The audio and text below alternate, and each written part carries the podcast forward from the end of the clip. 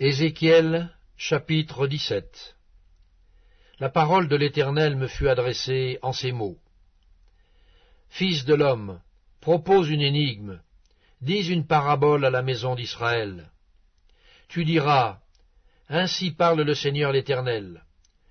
Un grand aigle, aux longues ailes, aux ailes déployées, couvert de plumes de toutes couleurs, vint sur le Liban et enleva la cime d'un cèdre. Il arracha le plus élevé de ses rameaux, l'emporta dans un pays de commerce et le déposa dans une ville de marchands. Et il prit un rejeton du pays et le plaça dans un sol fertile. Il le mit près d'une eau abondante et le planta comme un saule.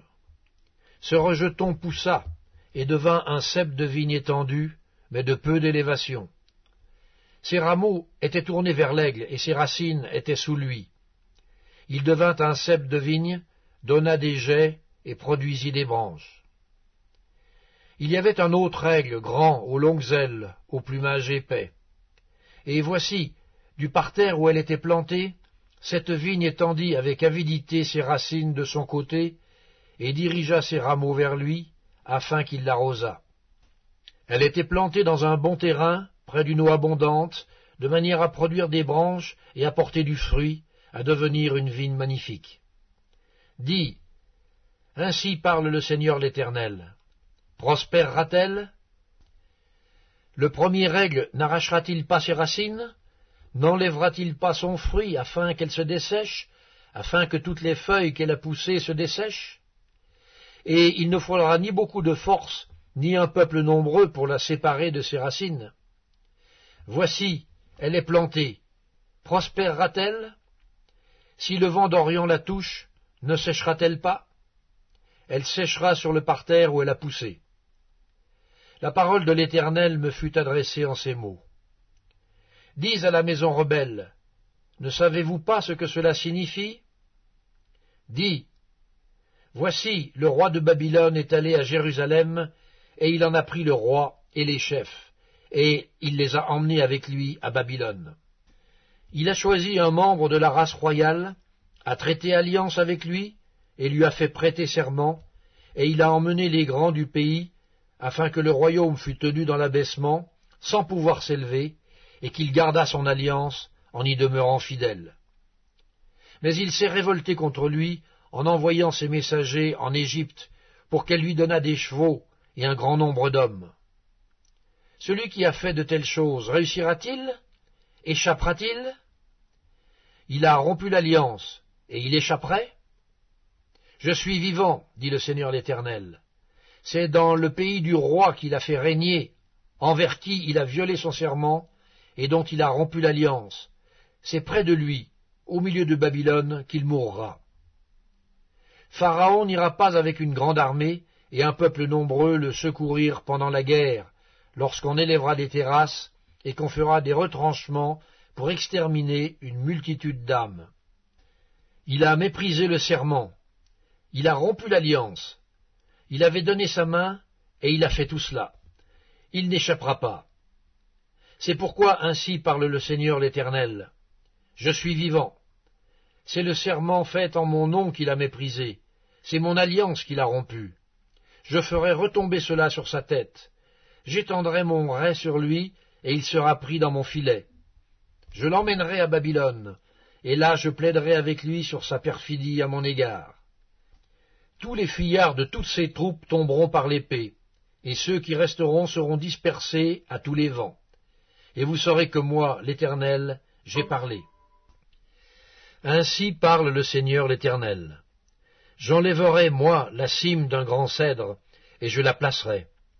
J'arracherai du sommet de ses branches un tendre rameau, et je le planterai sur une montagne haute et élevée. Je le planterai sur une haute montagne d'Israël. Il produira des branches et portera du fruit, il deviendra un cèdre magnifique. Les oiseaux de toute espèce reposeront sous lui, tout ce qui a des ailes reposera sous l'ombre de ses rameaux.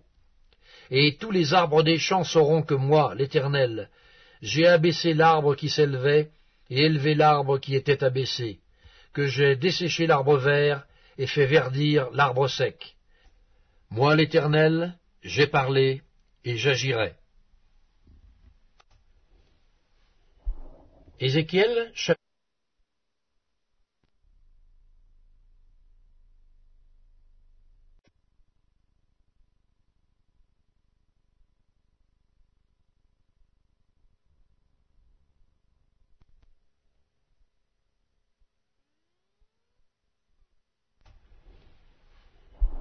Ézéchiel chapitre 18 La parole de l'Éternel me fut adressée en ces mots.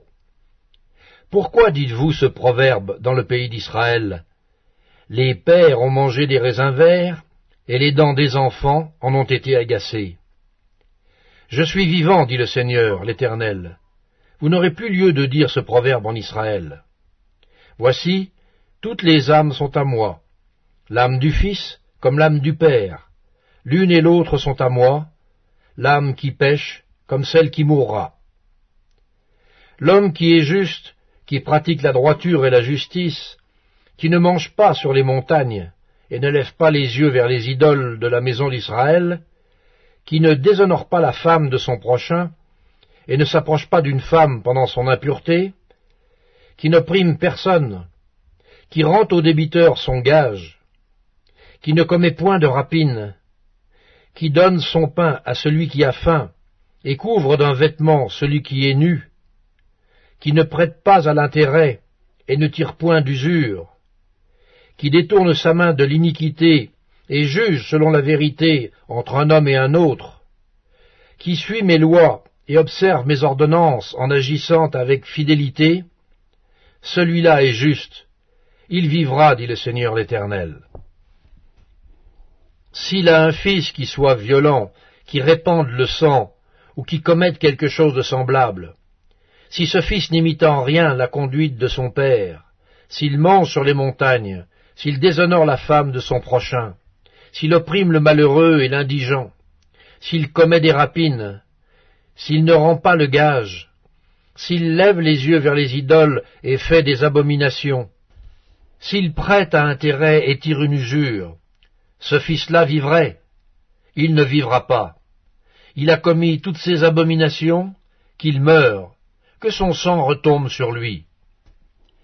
Mais si un homme a un fils qui voit tous les péchés que commet son père, qui les voit et n'agisse pas de la même manière, si ce fils ne mange pas sur les montagnes et ne lève pas les yeux vers les idoles de la maison d'Israël, s'il ne déshonore pas la femme de son prochain, s'il n'opprime personne, s'il ne prend point de gage, s'il ne commet point de rapine, s'il donne son pain à celui qui a faim, et couvre d'un vêtement celui qui est nu, s'il détourne sa main de l'iniquité, s'il n'exige ni intérêt ni usure, s'il observe mes ordonnances et suit mes lois, celui-là ne mourra pas pour l'iniquité de son père, il vivra. C'est son père qui a été un oppresseur, qui a commis des rapines envers les autres, qui a fait au milieu de son peuple ce qui n'est pas bien, c'est lui qui mourra pour son iniquité. Vous dites, pourquoi le Fils ne porte-t-il pas l'iniquité de son Père? C'est que le Fils a agi selon la droiture et la justice, c'est qu'il a observé et mis en pratique toutes mes lois, il vivra. L'âme qui pêche, c'est celle qui mourra. Le Fils ne portera pas l'iniquité de son Père, et le Père ne portera pas l'iniquité de son Fils. La justice du juste sera sur lui, et la méchanceté du méchant sera sur lui. Si le méchant revient de tous les péchés qu'il a commis, s'il observe toutes mes lois et pratique la droiture et la justice, il vivra. Il ne mourra pas. Toutes les transgressions qu'il a commises seront oubliées.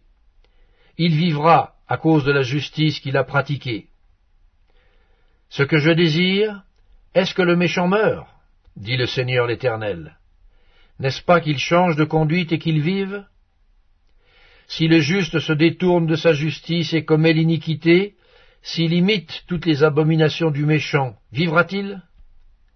Toute sa justice sera oubliée parce qu'il s'est livré à l'iniquité et au péché. À cause de cela, il mourra. Vous dites, la voix du Seigneur n'est pas droite. Écoutez donc, maison d'Israël. Est-ce ma voix qui n'est pas droite? Ne sont-ce pas plutôt vos voix qui ne sont pas droites? Si le juste se détourne de sa justice et commet l'iniquité, et meurt pour cela, il meurt à cause de l'iniquité qu'il a commise. Si le méchant revient de sa méchanceté et pratique la droiture et la justice, il fera vivre son âme. S'il ouvre les yeux et les détourne de toutes les transgressions qu'il a commises, il vivra, il ne mourra pas. La maison d'Israël dit, La voix du Seigneur n'est pas droite. Est-ce ma voix qui n'est pas droite, maison d'Israël? Ne sont-ce pas plutôt vos voix qui ne sont pas droites? C'est pourquoi je vous jugerai, chacun selon ses voies, maison d'Israël, dit le Seigneur l'Éternel. Revenez et détournez-vous de toutes vos transgressions, afin que l'iniquité ne cause pas votre ruine.